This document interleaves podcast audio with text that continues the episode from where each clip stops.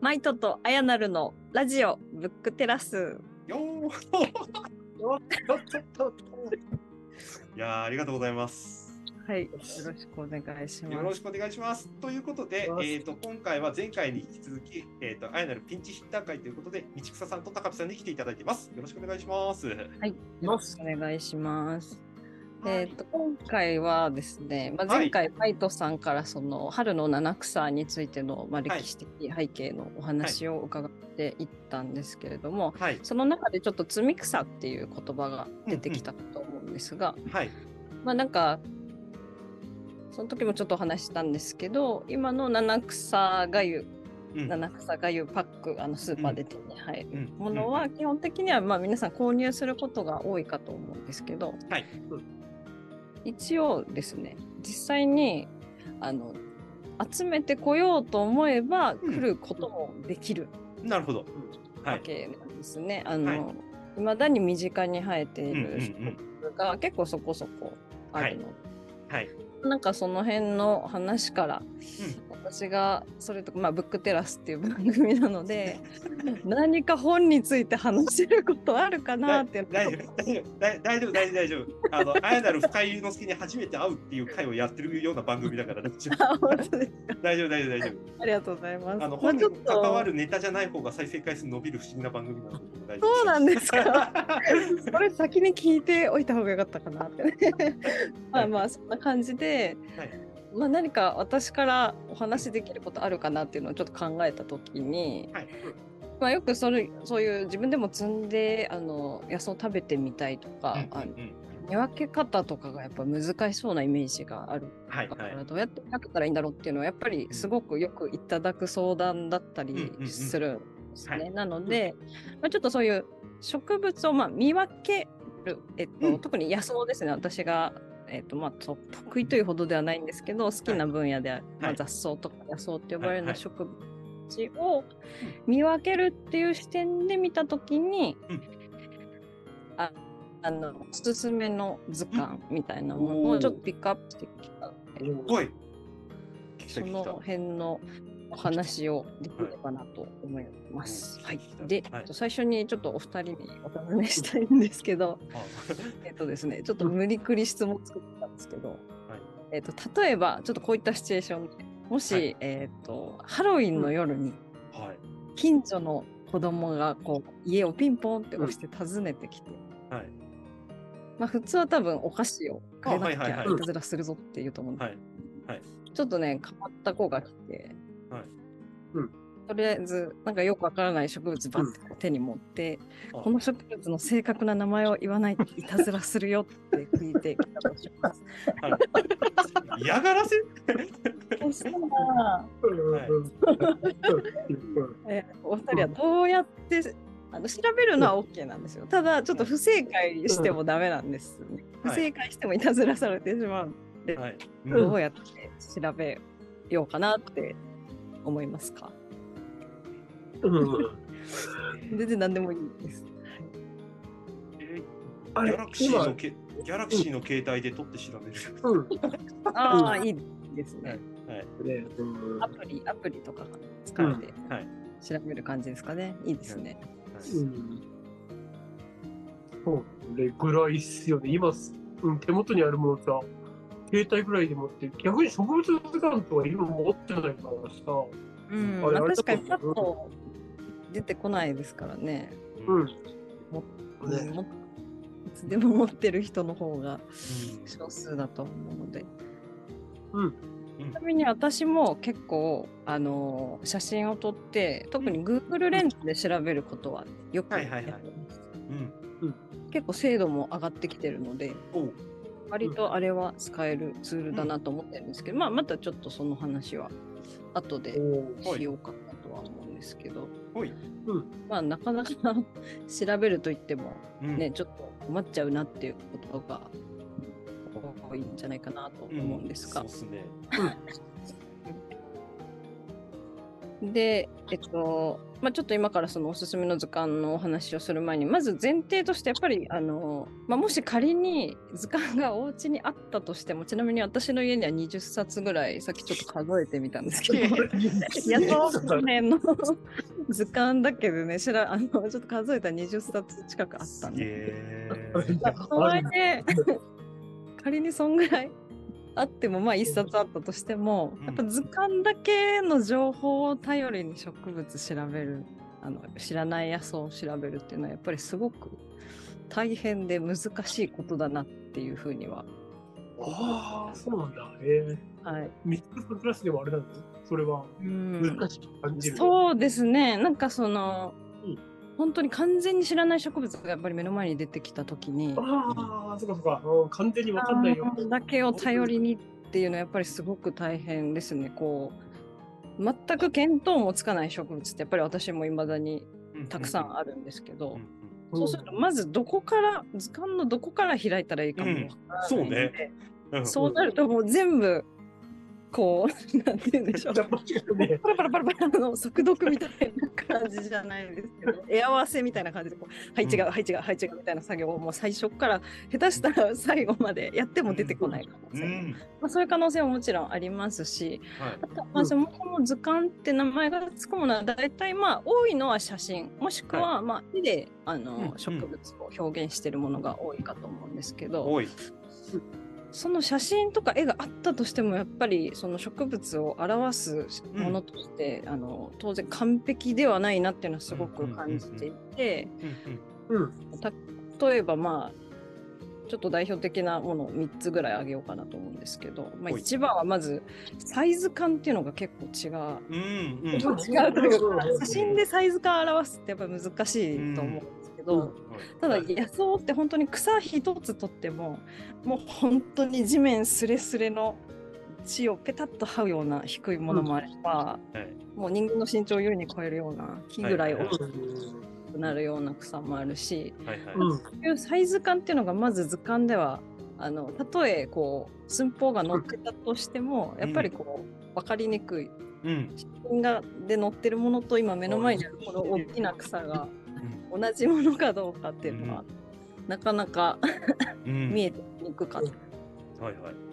まあ、あとはそうですね。それともちょっと関連があると思うんですけど2つ目はその立体感とかっていうものがなかなか分かりにくいかなと思うんですけどどうしてもこう植物ってね、うん、なんですかね他の動物以上にって言ったらあれですけど見る角度によって違ったりとかは、うん、まあ、例えば写真だとそのどうしても背景が一緒に映り込んでしまったり、地面だったり他の草他の植物だったりが映り込んできてしまうと、なんかどっからどこまでがその植物で葉っぱの一枚一枚の特徴がなんかどうなってるのかが結構分かりにくい写真とかもあったりして、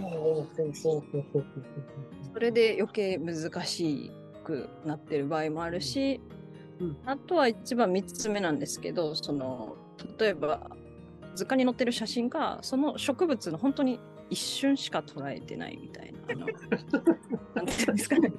あ一瞬でちょっと読みかもしれないんですけど、花が咲いた時期のその花の写真しか載ってないけど、前目の前で知りたい植物は全然花とかがついてないよっていう。春夏秋冬ね。そうですね。そうこれは。お花が咲いてたり、実がついてたり、特徴的な写真が載ってることがやっぱどうしてもですけど、そうじゃない植物が目の前にあるときに、もう全然わからないみたいなそりゃそうでしょうよ。そりゃそうなんですよ。でやっぱあの、人間でも結構すっぴんの状態とフルメイクした状態で。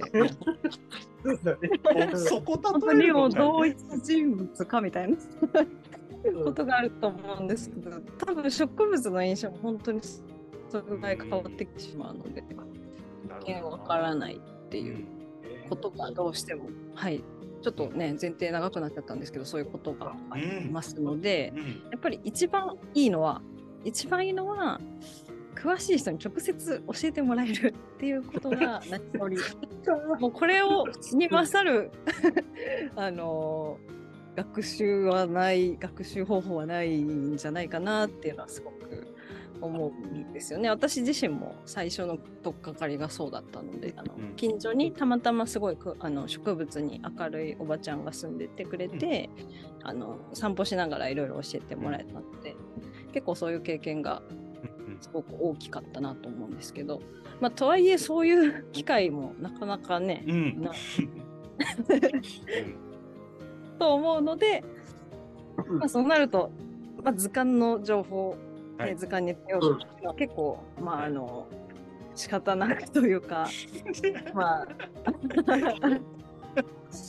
はい。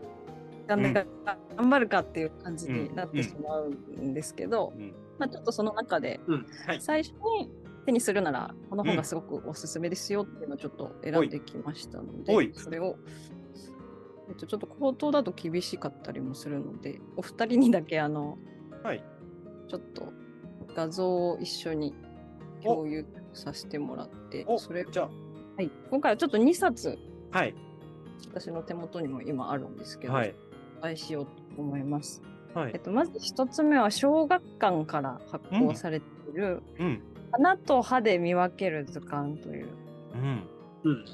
結構ねサイズも本当にハンディサイズですおごいはいはいはい。運びしやすい感じになってるんですけど、まあ、この図鑑の良いところというのは、えっとまあ、ちょっと今中身の方も右側に例ではい。2ページほどちょっと切り取りさせてもらってるんですけど、うんうんまへずー。写真あと植物の写真があって背景がない写真がちゃんとあるっていう。うん、本当だ。お面白いこれ結構実は図鑑ちょっと珍しいんですよね。あんまり珍しいし、ここまでめちゃくちゃ大変やん、これやるの。いやそう本当そうなんです。一個一個背景、まあ、抜いたのか全部切ったんでしょ、うんこれ。そうですね採取してきてスキャンしたりとか、うん。そういうことを多分これ3400種類ぐらい載ってるす本げえ大変な作業しとる。さすがナイトさん作り手さん側の方の手間にもちゃんと目が向くとすっげえ切るの大変なの、これ。ですよ。そうまあ、だからなんかこう植物のなんとなく全体像がすごくパッと分かりやすいと思う。例えば今出てる、えっと、オオハンゴンソウっていう植物がうん。中央に出てるかと思うんですけど、うん。結構本当にあのものによっては今ここであの背景が空になってるこの写真、はいはいはい。はい。背景が空になってて、うん。ちょっと遠目から撮りましたみたいな、この写真1枚とかで終わっちゃう図鑑も中には結構あったんですけどね、それだけだとちょっと分かりにくいのでちゃん。とクローズアップして単体、葉っぱの形花の形が分かりやすいようにうん。切り取ってあるっていう。うん。なので、まあ、結構ねああとはもう一個はですねこの本のいいところは、ほい。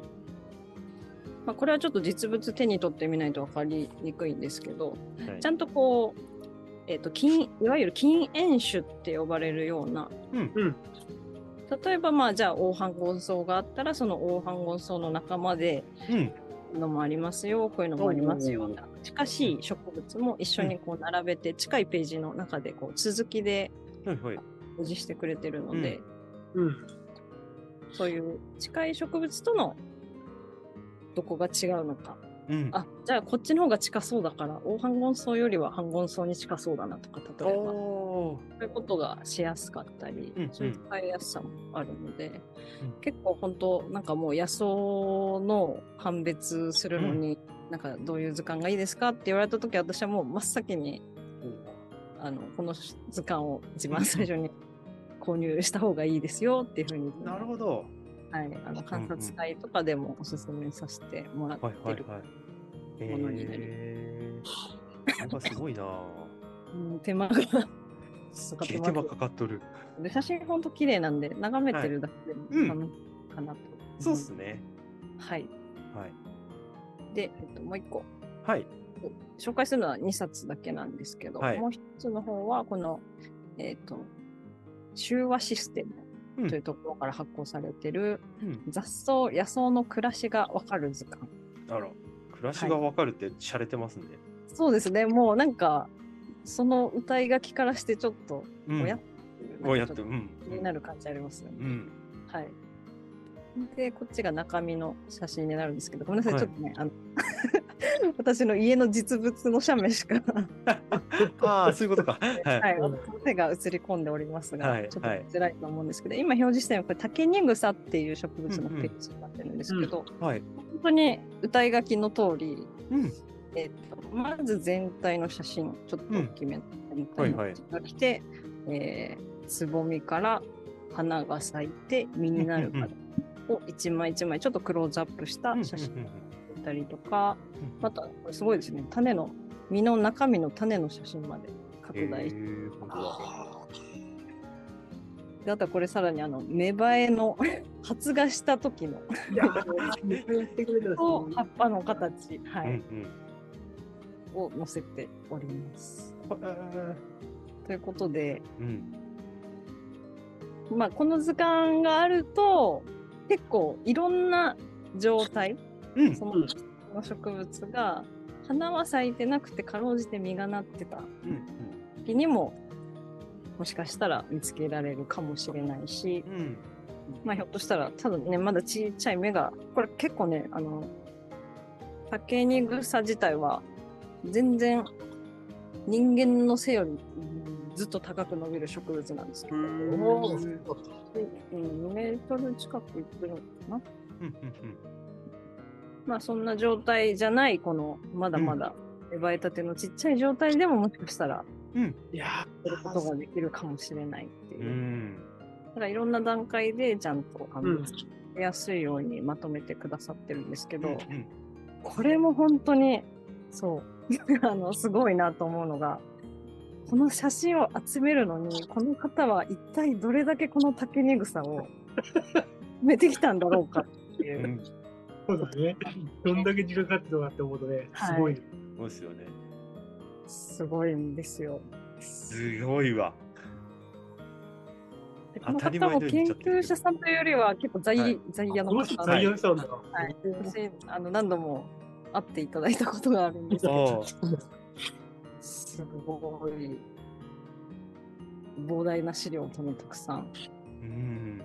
蓄えてこの本を作られてうん。非常にその植物の一生の姿がうん分かりやすくなってるので、そうだよねまあこれはちょっとそうですねだからもうちょっと詳しく知りたいよっていう方2冊目買うとしたらこの本は結構いいんじゃないかなっていうことでうん。おめさせていただいています。なるほど。僕、こはい2冊目の結構、構成として好み、好きな方あ、方本当ですか？うんうんあの、ほら、あの、ストーリー理解ができるかはい。ああ、そうですね、流れが。ら。はい。確かにそうですよね。そもそも今ついてるこの形上の何かは、つぼみなのか実なのかなのか花なのかそうだよね。分 か最後んなかったりします。ううんん。そうですよね。そう意外と僕だって植物の生態もいろんな種類があることをなんか知ってる体でいるけど、意外と細かく見ると分かんないこと多いなって思ってるので、はい。うんそうですね。うん、ほら食べられるのかどうかみたいな次元でしか喋れないから僕なんかは。うんうん。まあでも、でも大事な視点ですよね。うん、まずうん、これはなんか読み物として単純に面白そう。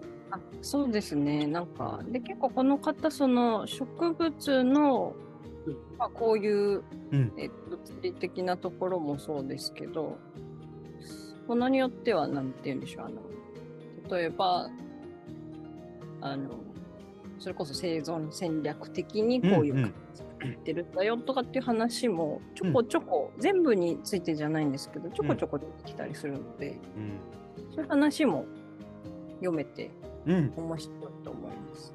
いやーそういうそういうのも含めてね植物も一緒ですもんね。そうですね。なんでまあ結構それぞれ本当に図鑑によって目的が違ったりするので、はい。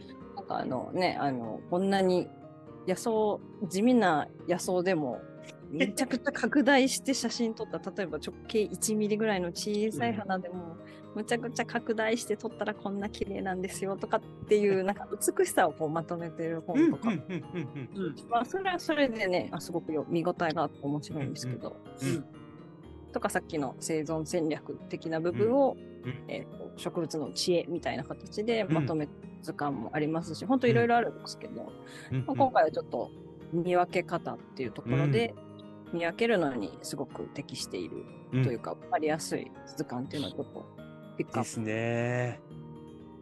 しました。はい。はい。七倉さんがさ、そんな図鑑持ってるって言ってた。何に使うんだろうと思ったけ？ど、いや、これはいるね。そうなんですね。結構一つ一つ、はい、あの、良いとこ、見どころが違うので、なんかつい集まっちゃうんですよね。うんはい。出ちゃうんだろうね、これ。いや、しかもほら、アップデートされるから、こういうのって。ねうんうん、そう、そうなんです。ちょうど今、朝ドラでね、はい牧野牧野先生やってるから、うんランバはい。まだほら、あれは明治の頭の時期だから、あの、学名が、ね、日本人の名前がつくのがすげえいいとか、逆に他の人に取られたとかっていう、学術的な、なんていうかな、駆け引きというか、ショッキングな出来事とかが結構物語に大きな影響を与えてたりしますけど、そもそも見分けるの、うん。むずいよねって、そもそもの大前提が、改めて浮き彫りになってる感じ。そうですね。だって最近ほら、今ちょうどこの収録やってるね、7月、うん関東激アツな日々が続いてますけれども、はい。ね、生態もだいぶ変わってますもんね、こんだけ暑いと。なんかそうですね。なんかやっぱり、え、もうこの7月にもう咲いちゃうの？君みたいな、うん ちょっとすごい伝えます。ね、あの、くず餅のくずの花とか、はいはいはい。最近聞くのは、くずの花、ちょっと紫色のね、可愛い花が、うん。まあ、他の植物で、まあ、可愛い花が咲くんですけど、おい。大体、私も去年見たの確か9月とか入ってからぐらいだったんですけど、なんかもう咲いちゃってるって言って結構野草好きなね人たちが写真を上げてざわざわざわついてる様子をツイッターでよく見ます。ね、もうそれだけで学説というか、おこの時期に咲くもんだよっていう定説自体が変わっちゃうっていう。そうですね変わっていく可能性特に今からはどんどん、ね、気候が変わっていくので。そうですよね。だって、これが咲く時期であろうってことも、そのはい植物とか、まあ植物が雑草とか野草とかを特定する要素の一つになってたりするんですもんね。あうんはいなりますね。なりますなります。おっしゃる通それ。変わっちゃうってことですもんね。そうなんですよ。えこの時期に咲く？なんだこれ？みたいなあはあり得ると思いますね。あ、すげえな。うんこれを面白いと思えるかどうかっていうのは確かにうん 実な部分がすげえあるな。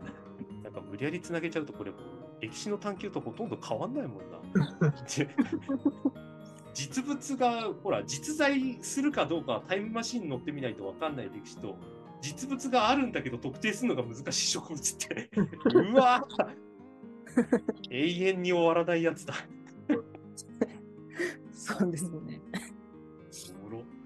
あちなみに道草さんさっはいき一番最初に、はいあの Google レンズで見た方がいいっていう話、ああ、はい。後で取り上げるって言ってましたけどそれって何だったんです。か？ねはい、そうでした。ごめんなさい。えっと、そう、私もよく使うんですけど、はい。まあ、Google レンズは、あの、ぜひ活用してい,、いった方がいいなと。まあ結構いろいろね、あの話が、なんかあんまりああいう、あの、AI でできてるやつは、そんなに精度が良くないとか、もちろんアプリによっても、うんうんうん。もしくはそのと自分が撮った写真の解像度というか、うんうんうん解像度というかね撮る角度とかはいはい。にも検索結果って変わってはくるんですけど、うんやっぱり特にあの全く見たことないとかうん。名前の頭文字も出てこないような 植物。まあうん私の場合だったら例えば昆虫とかも全然わからないですし。はいはいそういうものが出てきたときにとりあえずなんかドストライクじゃなくてもいいから、うんうん。どの辺の人なのかっていうのはやっぱまずは知りたいのでうん。それを特定するのにすごく有効だなっていうふうに思ってお積極的にうん。使っていいなとすごく思うんですけどただやっぱりちょっとその難しいところとしては、うん。検索結果がどうしても絶対ではないので、うん。なんかそれを持ってこうだってなんか思い、決定してしまうのはちょっと、うん例えばあの、まあ、全然干渉するだけだったらそれでもいいと思うんですけど、はい。例えばそれをなんかこう食べるためにうんうん。別でその結果だけを持って、あこの植物と、えっと、検索して出てきた植物とすごい多分一緒だと思うから、うん。食べちゃおうみたいなうん。のはちょっと危ないかなっていうそこだいけはや危ないや危ないでしょそりゃ。はい 感じですね。うんなんでその辺のまあ解決策としてというか、おいあの一回例えば、えー、と写真撮ってうん出てきたのが、まあ梅雨草検索結果梅雨草みたいな感じで出てくるとしますよね。おい。そしたら、まあ、一応まずその梅雨草って出てきたところのうん。一覧の写真が多分クリックするとバーっていろいろ。たくさん出てくると思う。そこを見てみてまず梅雨草っていう名前の植物が、うん。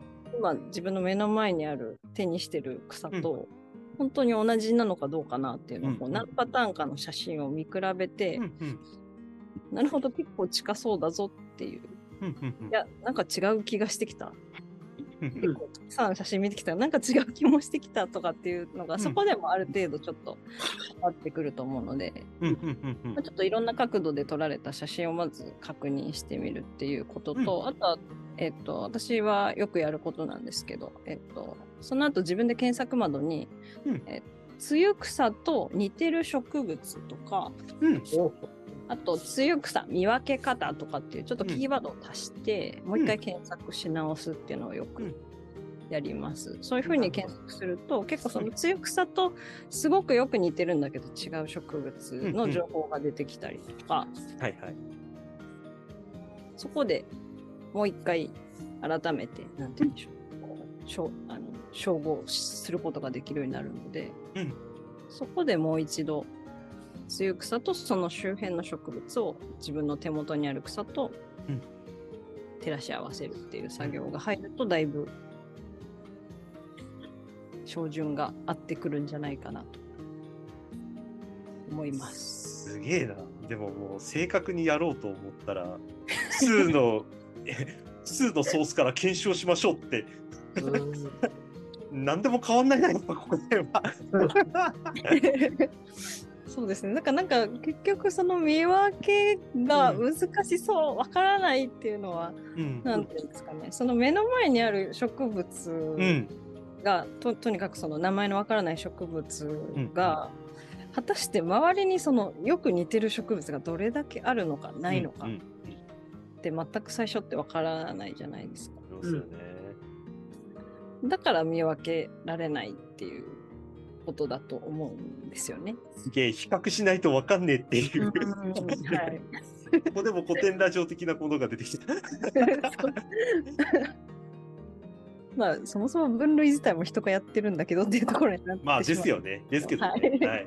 そうそうそれはそうなんですが、まあ、やっぱり私たちのような素人にとっては、うん果たしてこれに似てるものが他にいくつ存在するんだろうかっていうところからやっぱり始まるので、まあ、そういうものをいくつあるのかっていうのをそっと引き出してくるのにはなんかそういう似てる植物とか、何々の見分け方とかっていうキーワードを入れると、まあ、もうちょっとうん精度が上がってきたりするうん感じですかね。うん。まあ、そうですよね。なんか似たようなのが3種類ぐらいあるっていうのが分かるだけでもね。うんうんなんか全然いいですもんね。多分このうちのどれかなんだろうじゃあ、ななっていう。ところまでいけるだけでも、うん。なんか結構あの達成感はあると思うので。い。や、結局なんかそれ前回の七草がゆの話とちょっと似てるなと思ってて。うん手動かさないでパッケージのものを受け取るのはそれはそれでね意味はあるというかその存在自体を知るっていうのは非常に意味があるんだけれどもちょっと手を動かして、単純に完成品以外の何かを知ることができるっていうことがなんか次の、ね、別のん新しいことを知るきっかけになったりするから、そうですね。うん、なんかそうやるとね他の人からもっといい情報とか得られたりしますからね。うんうんうんうん、だからこの人ちょっと分かってるぞとかちょっと調べたことあるんじゃねえかっていうのが気配で分かったりするからきっと。うん。はい。うんなんで、まあ、あの、参考にはいしてみてください。っていう感じに、はいはい、なります。はい。ありがとうございます。もうどこどこ行ってもその草は同じ草でしょって言って通過してね生け花とかやってくれるホテルでも全くそこに目を向けない僕にとってはすっげえありがたい本。え見分けぐらいつけたい。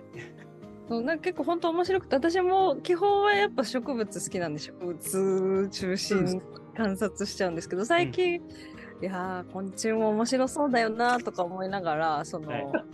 なんかねちょっと雑談になっちゃうんですけどはい。は梅雨それこそ梅雨草を摘みながらはい。ふと隣を見たらなんか葉っぱの上に最初アシナガバチっていうかなんかあの黄色と黒の縞模様のなんか蜂っぽい虫がいたんですよ。で一瞬やばい刺されるかもって思ってやっぱちょっと蜂蜂怖いんで。ね、なんかちょっと距離取ろうかなって一瞬思ったんですが、なんかはいよくよくちゃんと形見たら、はい羽がついてなくってその蜂みたいないわゆる羽へーはいはい。なんかそんなに飛ばなそうみたいな形をしてたので。うん。あれ？これちょっと調べてみようかなと思って写真だけ撮ってでそれこそ Google レンズで調べてみたんですけど、うん。で名前が何だったかな？んかカミキリムシの一種だったんですよね。へえ。で本当なんかサイズ感も足長鉢ぐらいで、うん。あんまりカミキリムシにしてはそんなにこう触覚も長すぎなくって、うんうんうんでなんでそんな似てるんだろうなっていうのちょっと気になってたんですけどやっぱりその、そのカミキリムシの情報を見てみると、うん。ああの自分自身は毒針とかもちろん持ってないんだがその足長鉢に擬態することで身を守っている、うんうんうん。そういう戦略を取っているみたいな、うん。なるほど。はい、記述が出てきて。あうん。やっぱりそうだったんだ。私がドキッとしたのもまあ、ちゃんと理由があるっていうとねその,、うん。その虫さんもなんかまあ似ようと思って似せたわけじゃなくて、うんうん。だからこう自然淘汰されて生き残った結果たまたま品川鉢の形状に似てて、うんうん。それがあの外敵から身を守るうんうん敵の一つになったみたいなそういううん形ではあると思うんですけど、うんだから私がドキッとしてしまったのも割とその まあ作戦通りというか、うん。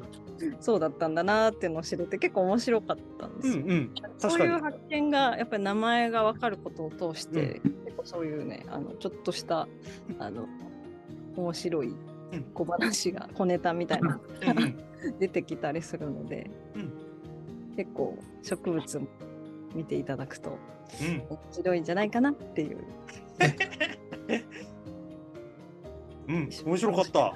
はい、一緒に楽しめる仲間が増えたらいいなと思ってます。はい。ありがとうございます。すごい面白かった。はいうんちょっと付き合い方がちょっと分かった気がする。なんとなああ、うんそう言っていただけるとく。うん。ありがたいです。はい。よかったですはい。高木さん、なんかあります？いやー植物とか、うんなんつうの、植物とか、えっと、生物と同定するっていうのはすげえ難しい作業だって話はさ、ううんん。あの聞いていたんだけどさ、うん。ああ、それをさ、どういうふうにやるのかってことで、今更聞いてみてね、そうだよね、うん、それは生物のさ、え生物って一生があるのにさ、うん。その時間帯の一瞬だけを取られてさ、うん。そこのしか、そこしか瞬間見てないのに、そう、ねえそれでもって分かったき、分かろうっていうのは難しいよね、確かにね。うん。そうね、やっぱあの本当に姿形を変えていくので、つる性の植物とかに関してはなんか季節で葉っぱの形も結構変わったりとかするんですよ。うんうんう そういうそういう困った子もいたりするので、いよいよ。難しいっていうのは、まあいろんな理由からはい、ありますし、まあ、とはいえ、そんなに、じゃあ、なんか種類たくさん覚えてたら偉いとか、うん。植物、なんか必ず正確にこう同定しなきゃいけないとかっていうのは別に専門家ではないので、私たちはあくまでもこう楽しい範囲でできればいいことなので、うんまあ、導入としてこんな調べ方もあるよみたいな感じで思っていただければっていう感じです。はい、ありがとうございます。面白面白かったっす。また道草さんに来ていただいた甲斐があったすごい話になりました。まさまさに。はいはい。はい、はい。よかった。というわけで、道草さんと仲良くなろうの会でございました。はい、はい。ありがとうございます。はい、ありがとうございました。